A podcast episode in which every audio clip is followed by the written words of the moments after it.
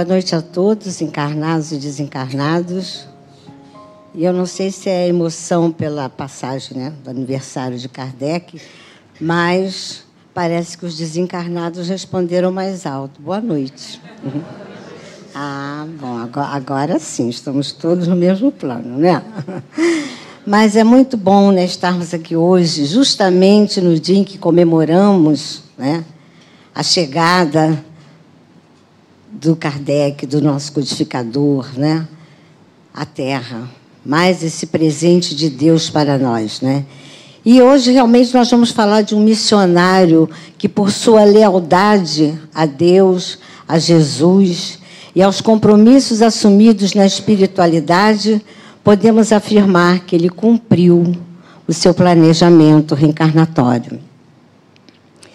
Kardec nasceu em Lyon, no dia 3 de outubro de 1804 e desencarnou no dia 31 de agosto de 1869.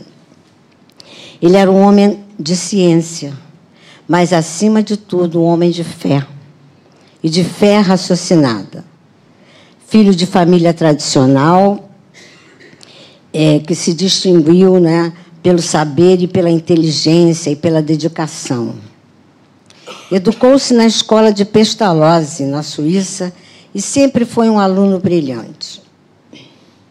Retrato vivo desse sistema educacional que Pestalozzi criou, né? e ele realmente, esse sistema influenciou a reforma de ensino na França e na Alemanha, abolindo inclusive os castigos, a palmatória que se usava naquela época. Né? Bom, o professor Rivaio pautou sua vida na educação. Uma parte dedicada à educação do homem e a outra parte de sua vida dedicada à educação do espírito do homem através da codificação. Né? Kardec realmente ele teve duas fases na sua vida, todas dedicadas à educação, mas, como eu já disse, uma dedicada né, à educação do homem e outra ao espírito do homem, através dessa doutrina maravilhosa, né, nos dada pelos espíritos e trazida também até nós por Kardec. E ele dizia assim: A educação é a obra da minha vida. Não faltarei à minha missão, pois penso compreendê-la. Inimigo de todo charlatanismo, não tenho tolo orgulho de acreditar cumpri-la com perfeição, mas tenho ao menos a convicção de cumpri-la com consciência. E como educador, Kardec foi completo, destacando-se na profissão para a qual ele tanto se preparou. Né? Aos 14 anos, quando Pestalozzi saía para, pela Europa para né, ensinar o novo método de ensino, Kardec substituía Pestalozzi aos 14 anos. E aos 20 anos ele já era um renomado autor de livros didáticos. Porque a educação é muito importante. Tão importante que Emmanuel nos diz o seguinte: educa e transformarás a irracionalidade em inteligência, a inteligência em humanidade e a humanidade em angelitude. Ou seja, a base para a nossa evolução é a educação. Tanto a educação intelectual quanto a educação moral. Porque não adianta nós termos muita educação intelectual e não termos a moral. O que vai fazer com que nós usemos a nossa educação intelectual para o bem é a educação moral. Então, as duas né, se completam. E nascido num lar católico, né, mas educado na Suíça, que era protestante, é, ele adquiriu vasta experiência contra a intolerância religiosa. Ele detestava né, a, intolerância, a intolerância religiosa, porque ele sabia que o isolamento, não só religioso, como social, nos leva ao egoísmo. E Kardec se qualificava como um homem positivo. Ele julgava friamente, sem empolgação, raciocinando de acordo com os fatos. Né? Ele usava o método científico, observação, experimentação e comprovação. Ele estudava magnetismo desde os 19 anos e, ao saber do fenômeno das mesas girantes, não deu muita, muita atenção, achando que aquilo fazia parte do magnetismo. Mas, ao saber que as mesas girantes estavam respondendo a perguntas, aí ele foi ver o que realmente se passava. Né? E o professor Rivaio, além de, de ele, dele perceber isso, ele via muito além.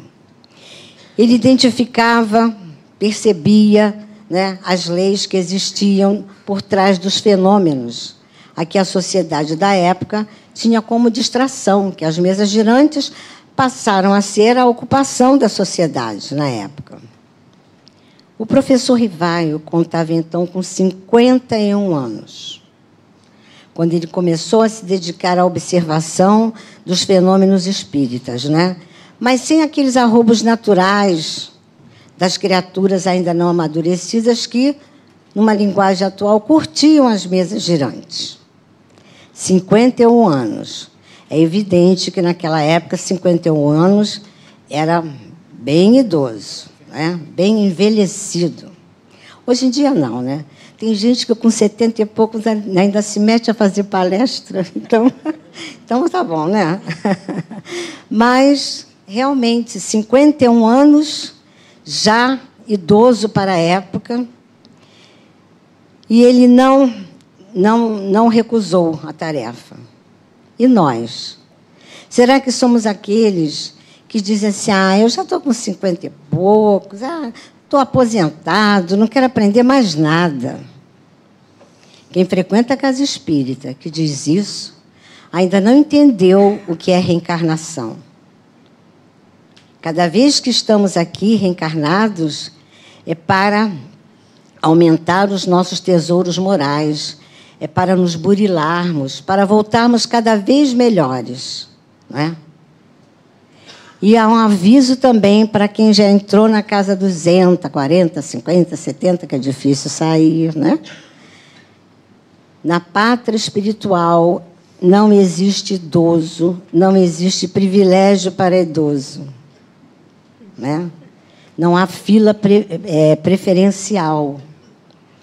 A única coisa que nos capacita, que nos dá certos privilégios na pátria espiritual, não é ser idoso, mas é sermos caridosos. Quem chegar lá caridoso pode ter 10 anos, 16 anos, 80 que vai entrar. Mas se não for caridoso, se durante a sua reencarnação não exercitou o amor, não exercitou a compaixão, não olhou para o lado, para o sofrimento de quem está ao seu lado, realmente não vai poder entrar no aeróbus, nem sentar na janela. Então, procuremos exercitar o amor que a nossa doutrina tanto nos recomenda, né? Bom, no trabalho de sistematização da doutrina, Kardec elaborou questões profundas e inteligentes suficientemente para desvendar as leis divinas, né? as leis que regem a nossa vida no planeta e aplicou, claro, a rigidez dos métodos científicos aos médiums, com que ele trabalhou para extrair a realidade da informação. E o que, que ele fez? Ele distribuía as perguntas para várias partes do mundo, né, para médios de várias partes do mundo, e depois ele comparava as respostas. Porque com Kardec não tinha achismo, ou era ou não era. E as primeiras orientações do Espírito Verdade foram dadas a Kardec em casa do senhor Rustam, tendo como média a senhorita Jafé.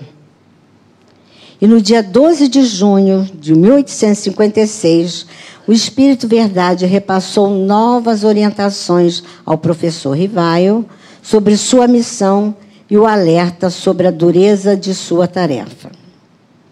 Diz ao codificador que ele enfrentará uma luta constante, sacrificando seu repouso, sua saúde, sua tranquilidade, sua própria vida.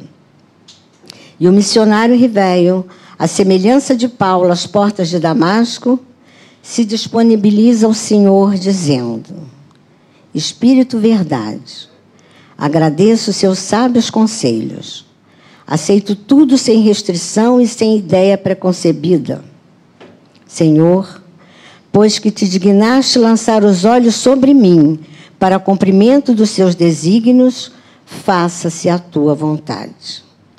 E eis aí a mais pura manifestação de fé em Jesus, né? A certeza do cumprimento das bem-aventuranças que Jesus nos, tanto nos fala, né? Bem-aventurados aflitos, os misericordiosos, os que têm sede de justiça, o jugo leve, a certeza desse amparo celestial, né? Que sempre vem quando nos disponibilizamos verdadeiramente ao Senhor. Mas será que nós, no nosso desespero, nas nossas aflições, temos essa disponibilidade para Jesus? Ou somos aqueles que se revoltam, né? Que não conseguem se reequilibrar diante das dificuldades.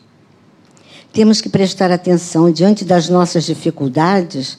Não podemos pedir a Deus que as afaste de nós, porque nós sabemos que as nossas dificuldades, na realidade, são oportunidades de crescimento, alavancas para o nosso desenvolvimento como espíritos. Não é? Então, o que nós temos que fazer? Pedir a Deus forças.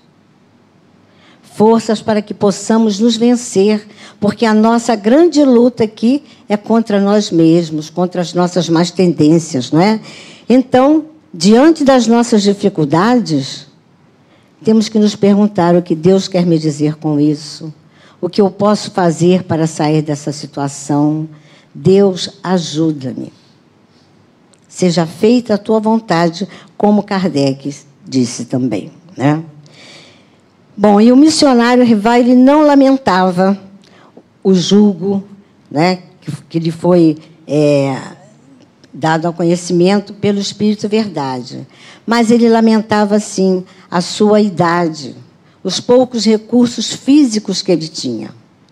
Porque ele tinha pressa em deixar o trabalho pronto. Mas ele dizia o seguinte: porém, se Deus achar por bem decidir de outra forma, legarei estes planos aos meus sucessores que sem dúvida serão mais felizes. Olha quanto despreendimento. Sabemos que o trabalho de Kardec foi hercúleo, né? Só no livro dos Espíritos, mais de mil perguntas. Imagine ter, ter essa, essa, essa honradez de deixar para quem viesse, caso ele falecesse, né? E é esse cuidado também que nós temos que ter nas casas espíritas trabalharmos em equipe e não guardar para nós as nossas boas ideias para melhorar o trabalho, ou então sermos aqueles que dizem: ah, a minha ideia só pode ser realizada por mim. Não. Quem pensa assim não pensa no progresso, não só o seu, como da humanidade, como da casa espírita, como do grupo. Né? Nós estamos aqui para compartilhar uns com os outros, né? Bom, como já disse o professor Rivaio, ele sacrifica seu repouso para tudo atender ao mesmo tempo, que reconhece que as forças humanas têm limites. Ele sabia que 51 anos, naquela época, não, era, não eram fáceis, né?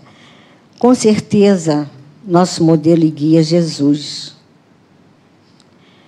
Entretanto, grande exemplo nos é dado por Kardec, não é?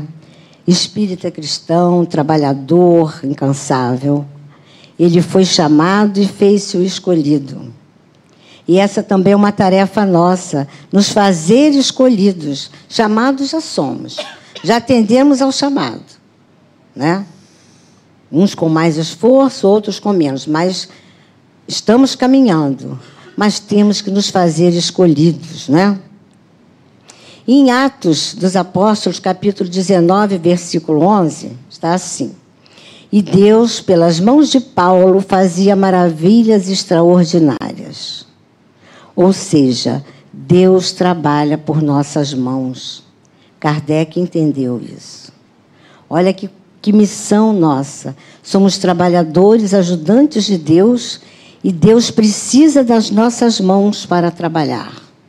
O que é que estamos esperando para colocarmos literalmente, verdadeiramente, mãos à obra? Né?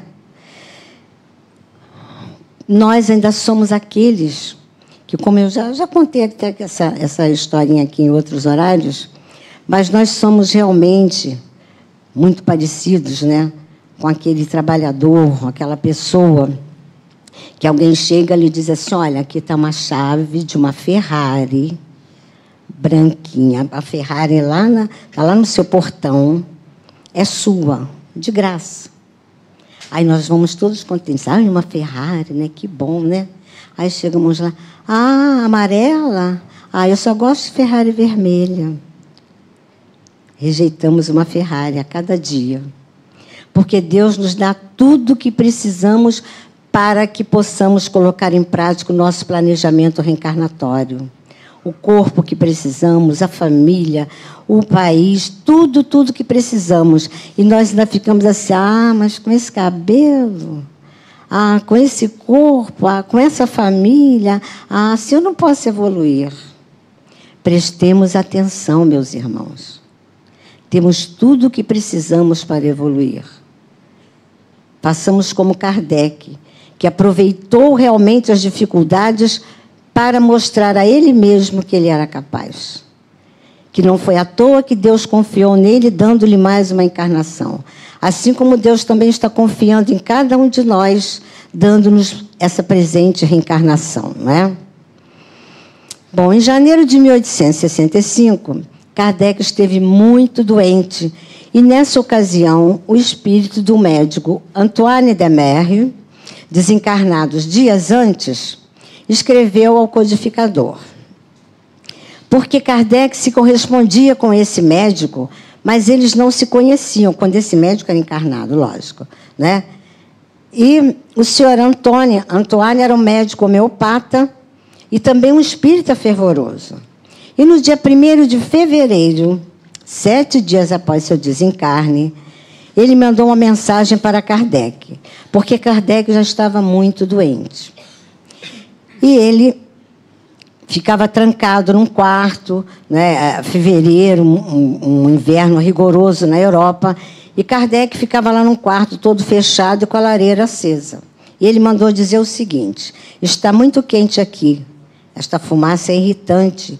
Enquanto estiverdes doente, convém não fazer fogo a fim de não aumentar a vossa opressão. Os gases que aí se desprendem são deletérios vosso amigo Antoine Demerre. Já desencarnado, mandando mensagem. Então, para nós percebermos a preocupação que a espiritualidade tem com cada um de nós. Não estamos sozinhos, não estamos abandonados. Temos nosso anjo da guarda, que nos fortalece, que nos guia, não é? Bom, esse espírito bem como do Dr. Hahnemann, né, criador da homeopatia, também desencarnado, fazia parte da falange protetora de Kardec. E no ano seguinte, 1866, Kardec volta a adoecer. E o amigo Antoine lhe traz uma nova, novos conselhos, lembrando que as forças humanas têm limites. Né? E que seu desejo de, de, de ensinar a doutrina, de de codificar a doutrina estava ah, fazendo com que ele ultrapassasse esses limites do seu corpo. E no período desta doença, desta enfermidade, em abril, Kardec teve um sonho, visão. Eu vou ler para que para a gente não perder detalhes. Ele conta o seguinte: no lugar do qual eu não me lembrava, parecido com uma rua, havia um grupo de homens que conversavam. Alguns deles eram conhecidos, embora não lhes lembrasse os nomes. Tentava sem sucesso ouvir suas palavras, quando subitamente apareceu no canto de uma parede uma inscrição brilhante como fogo que dizia: descobrimos que a borracha enrolada sob a roda faz uma légua em dez minutos desde que a estrada aí foi se apagando. Enquanto procurava o fim da frase, a inscrição foi pouco a pouco desaparecendo e eu acordei. Perguntei-me: será uma nova invenção? E se fosse, por que dirigir a mim tal informação e não a um especialista com estudo e experiências necessários? Posteriormente, o espírito do Dr. Antoine lhe explicou que o que ele vira em sonho foi uma reunião de espíritos encarnados que, durante o sono, se ocupavam com invenções tendentes a aperfeiçoar a locomoção dos meios, dos meios de locomoção aqui na Terra. Né? E, ao despertar, cada um trabalhava por seu lado, utilizando o fruto de suas observações. Quem quiser maior maiores detalhes sobre esse fato, está no livro Allan Kardec, de Zeus Van no volume 3. Então, o objetivo desse sonho era chamar a atenção de Kardec, pois quando vários homens se reúnem na vigília, né, para estudar alguma coisa, quando eles voltam, né, quando acordam, cada um vai para o seu lado. E são de vários países. Não quer dizer que sejam do mesmo grupinho, não. Né? E Kardec não imaginaria que em 1887, Dunlop, observando a dificuldade que seu filho tinha em andar de, triciclo, porque a roda era de madeira, ele resolveu colocar borracha em volta da roda de madeira. E assim, Dunlop inventou o pneu e patenteou em 1888.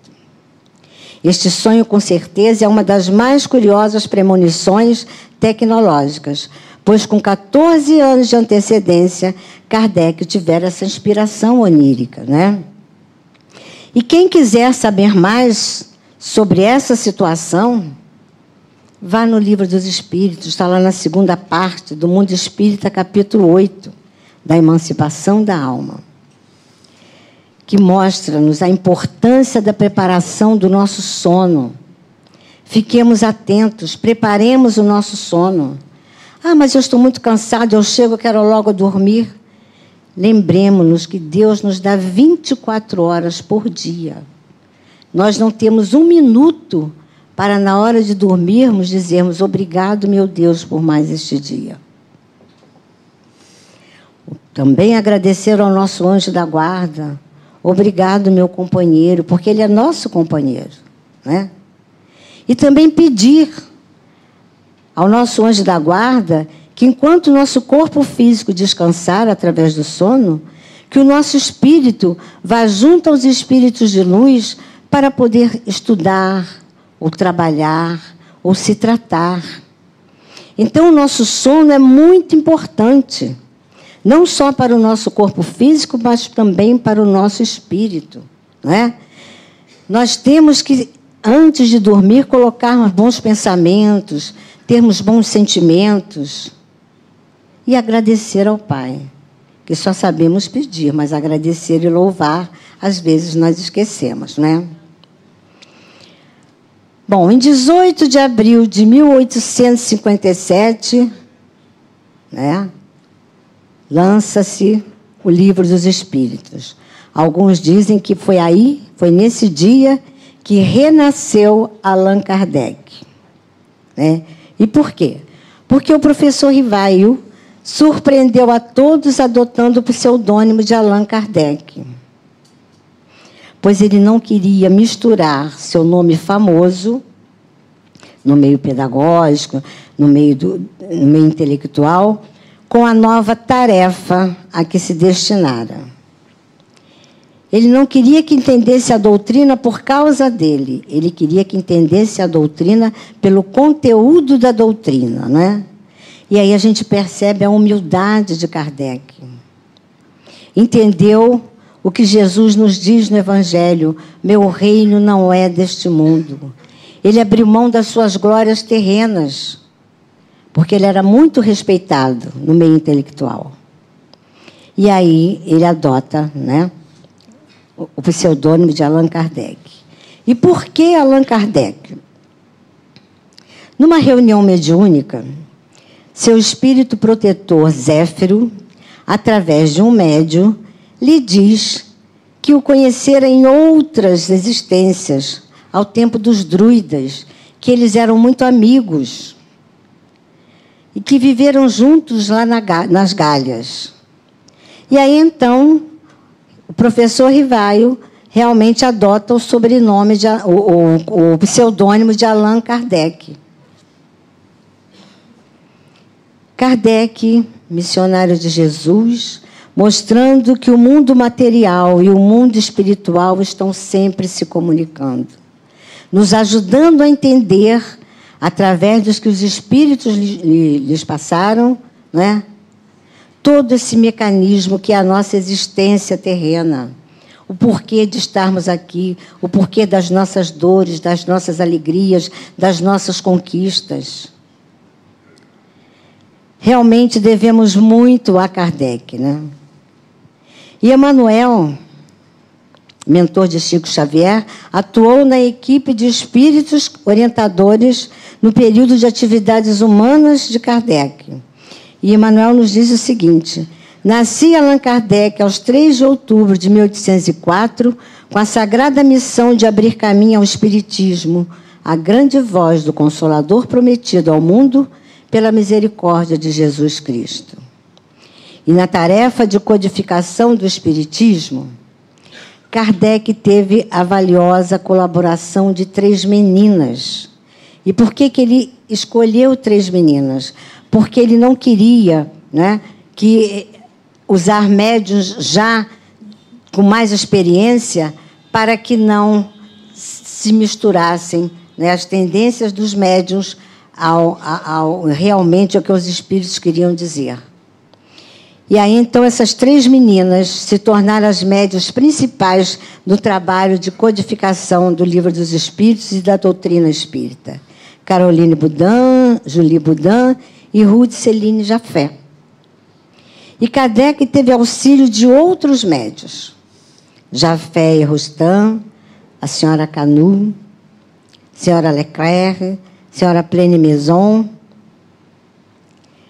como Jesus, Kardec também não ficou sozinho. Jesus né, foi buscar doze apóstolos. Sabia que não queria, não, não queria fazer sua tarefa sozinho. Veio nos mostrar que precisamos realmente compartilhar uns com os outros, que estamos aqui uns para os outros, não nascemos para nós. É através do outro que nós crescemos, é através do outro que nós vamos evoluindo, né? E Kardec também se fez acompanhar desses médios, né? Mostrando que nós precisamos realmente nos dar as mãos para conseguirmos o que queremos aqui enquanto reencarnados, que é a educação do nosso espírito, a nossa evolução moral, né?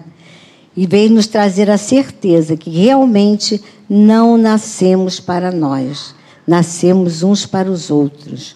Somos todos filhos do mesmo Pai, filhos do amor de Deus, não é? Somos todos da mesma família. Apesar das nossas diferenças, devemos amarmos-nos como somos, não é? E Kardec foi muito combatido e muito criticado. E ele dizia: Andei em luta com o ódio de inimigos encarniçados, com a injúria, com a calúnia, a inveja e o ciúme. Mas ele era um homem de fé. Ele não esmorecia. Ele podia ficar triste alguns dias, mas ele sabia. Né? Ele não se sentia desamparado. Porque ele enxergava acima dos homens e tinha um apoio espiritual que sempre ampara todos nós. Mais uma vez, Kardec nos mostrando a confiança no abraço que a espiritualidade nos dá, principalmente nos momentos mais difíceis. Os nossos mentores, a espiritualidade de luz, sempre está conosco, mas nós nem sempre estamos com eles, não é? E ele dizia que o espiritismo que educa o espírito fora obra da sua vida e a ele se dedicou de forma total e irrestrita. Como educador, ele entendeu que aqui estamos para educar o nosso espírito.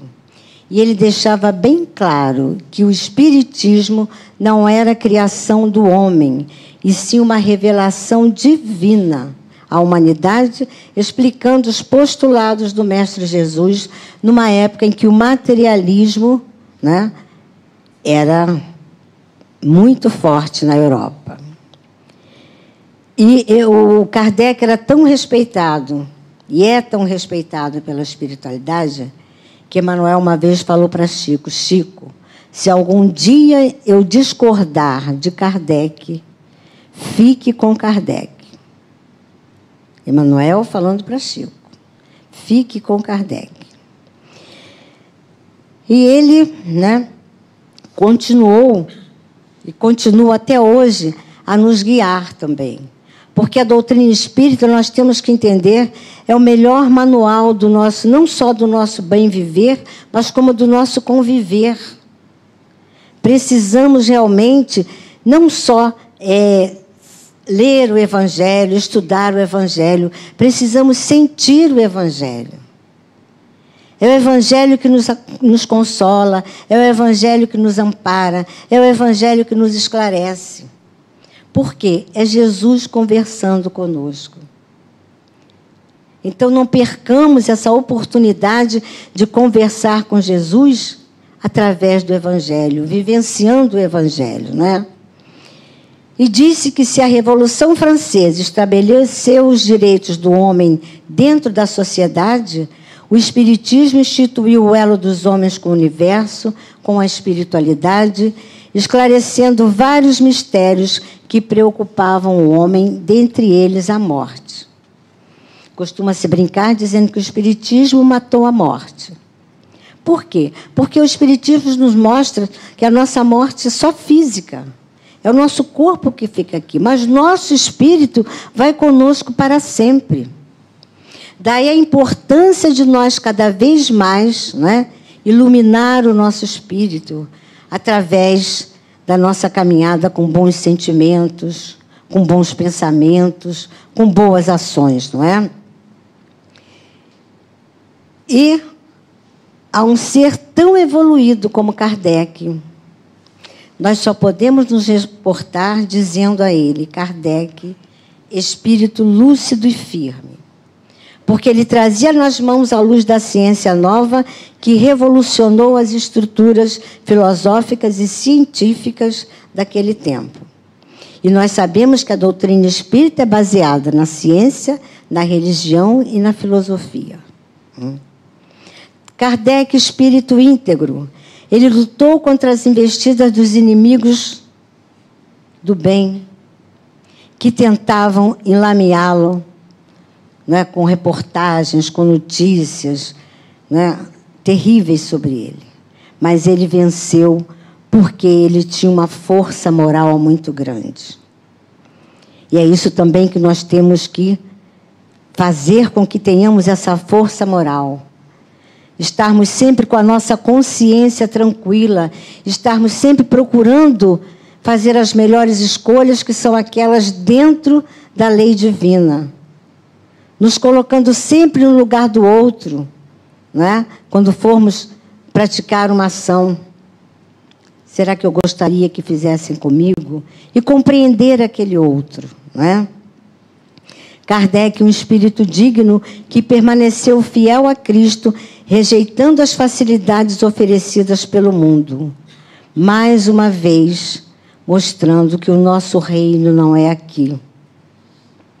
Não adianta né, eu ser um vencedor aqui na terra, se eu não venci a mim mesmo, se eu não conseguir né, filtrar toda essa, essa, essa sintonia negativa que o planeta Terra ainda tem.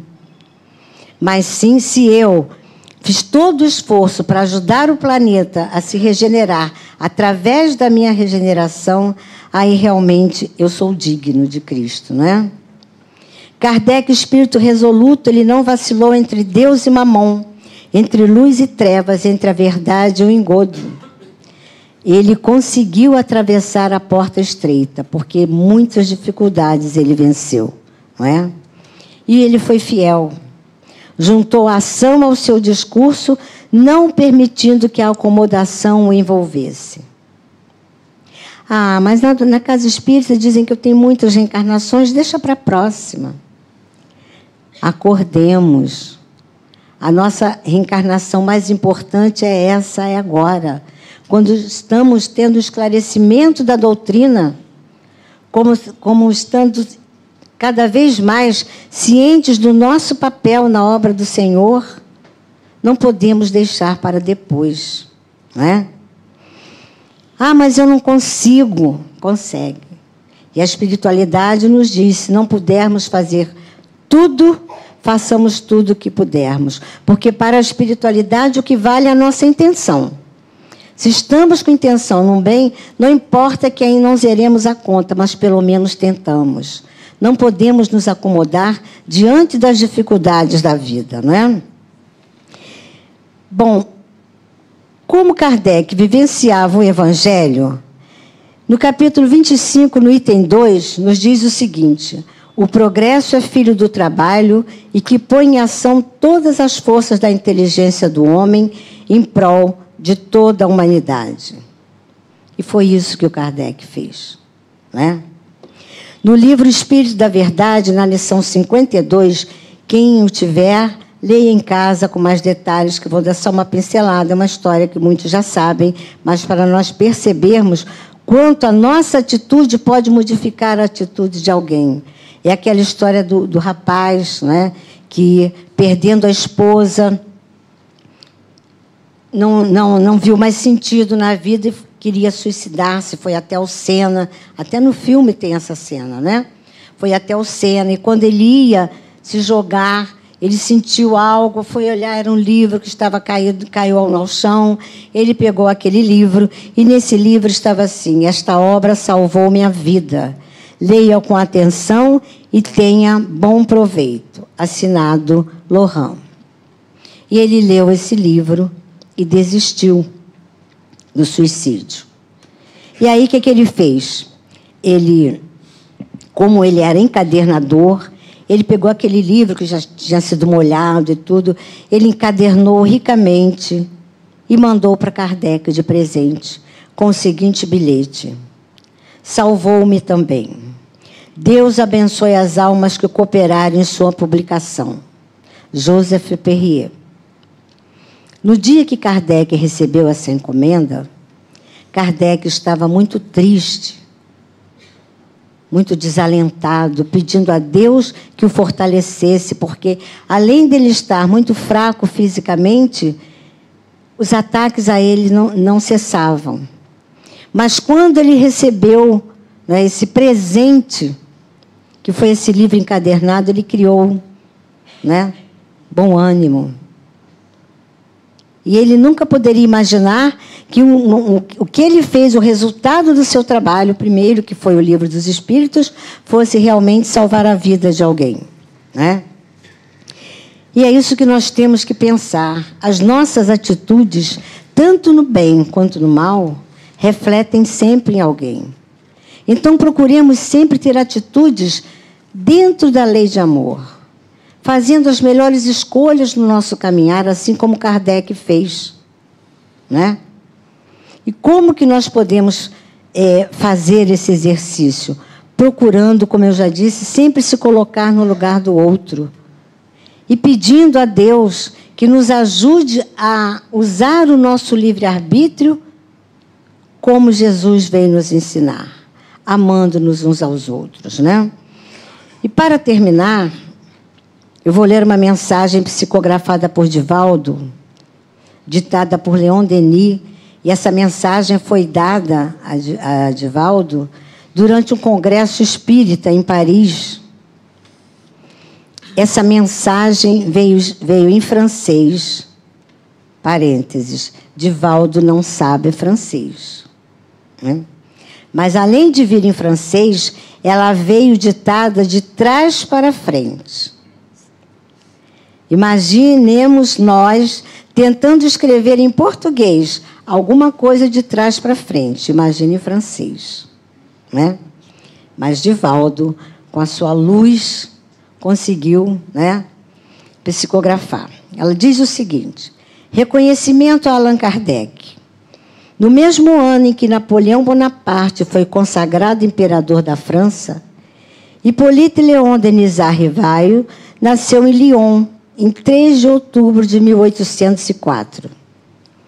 Transferido da fogueira de Constance como Jean Rousse, em julho, em 6 de julho de 1415, para os dias gloriosos da intelectualidade de Paris, Kardec dedicou-se ao apostolado da doutrina ensinada e propagada por Jesus. Sua vida e sua obra testemunham sua grandeza, missionário da verdade. Nós, os beneficiários da sua sabedoria, agradecemos emocionados e pedimos humildemente a ti, Kardec. Ore por nós, tu que estás no reino dos céus. Leon Denis. Ele nos fala aqui da, da fogueira de Constance, onde João Russo foi queimado. E é a outra reencarnação de Kardec. Quem quiser saber mais sobre essa reencarnação, leia esse livro aqui, Os Luminares Tchecos. É maravilhoso.